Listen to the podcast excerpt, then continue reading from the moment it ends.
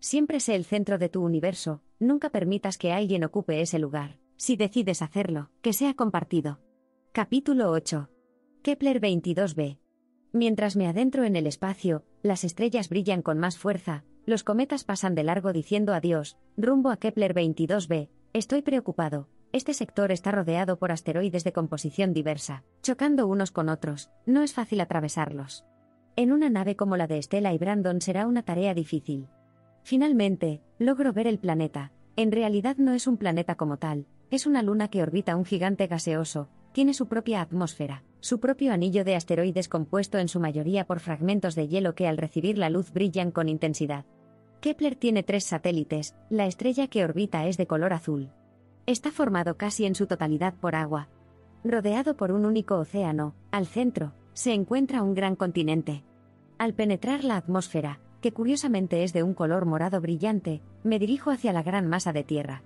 Me detengo en una vasta región boscosa de vegetación exuberante, aunque a lo lejos veo un decadente asentamiento de algún tipo. Lo más destacable es una torre que recordé de las imágenes en los monitores del centro de control en la NASA, este lugar parece haber estado habitado por humanos. Aterrizo y miro hacia el cielo, es hermoso, al fondo se encuentra el enorme planeta, veo dos de las lunas de Kepler, la otra supongo que en este momento no es visible. Al norte se divisa una gran cordillera montañosa con cumbres nevadas. Al sur un caudaloso río con cascadas que desemboca al mar. Lo que llamó mi atención al oeste fue una región de lo que parecen islas flotantes. En el último punto cardinal, es donde me encuentro. La vegetación es espesa, los árboles son altos, sus hojas son de color rojo o amarillo, la hierba es de un azul intenso, el mar es morado pálido, ya que refleja la tonalidad del cielo. Algo que me genera curiosidad es no ver ninguna criatura, todo es muy tranquilo y callado. Al adentrarme en el bosque me sorprenden pequeñas esferas brillantes que surgen de la tierra, me rodean, luego desaparecen. Las rocas, entre otras cosas, parecen de cristal, cuando las alcanza la luz la reflejan y devuelven en las más hermosas tonalidades. Al caer la noche muchas de estas plantas son fluorescentes y resplandecen en la oscuridad. Es muy bonito. Cerca de un claro, encuentro una figura recostada a un árbol, reconozco a Estela, está acompañada por una criatura extraña. Estela, ¿estás bien? No, no lo estoy. Brandon está muriendo, he recorrido todo el lugar en busca de una cura que no puedo encontrar. Tengo mucho miedo. No quiero perderlo. Entonces me abraza mientras sus lágrimas humedecen mi piel. No entiendo lo que la muerte significa para ustedes. Es cuando pierdes a alguien para siempre. Dice ella.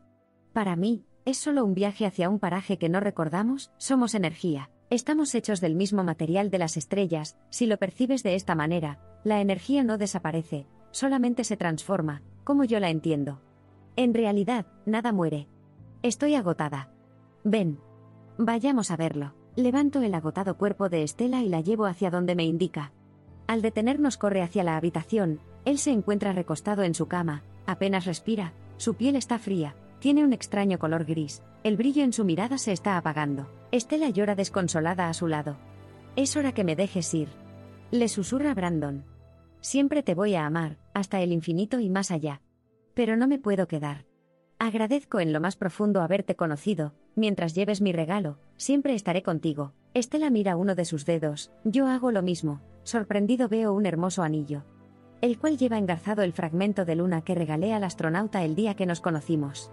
¿De qué sirve un cuerpo a tu lado, cuando aquello que lo hace especial va desapareciendo? Dice Estela, entonces recuerdo algo. Saco de mi bolsillo lo último que me llevé de mi planeta. Una de las flores que crecen cerca de mi arroyo. Siento una gran alegría.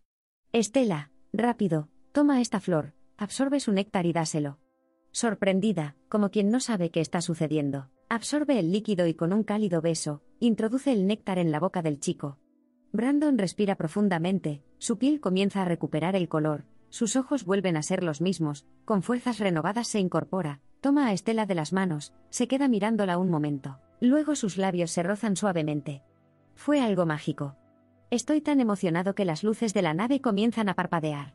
Algún día, quisiera tener algo así. Los dejo un rato a solas. Salgo de la nave y me siento fuera. Luego, Brandon recuperado del todo, toca mi hombro, me incorpora y abraza, coloca mi cabeza contra su pecho, sus lágrimas caen sobre mi rostro mientras dice, Hoy me has vuelto a salvar. Gracias por darme otra oportunidad, cuando creía que todo estaba perdido, eres el mejor amigo que alguien pueda desear. Apareciste de pronto, en el momento que más te necesitaba, y compartiste lo más hermoso que alguien pueda entregar. Su tiempo. Él es el mejor regalo que Dios nos hace con la promesa de que todo pasará, de esta forma sanan las heridas, y volvemos a ser nosotros mismos una vez más.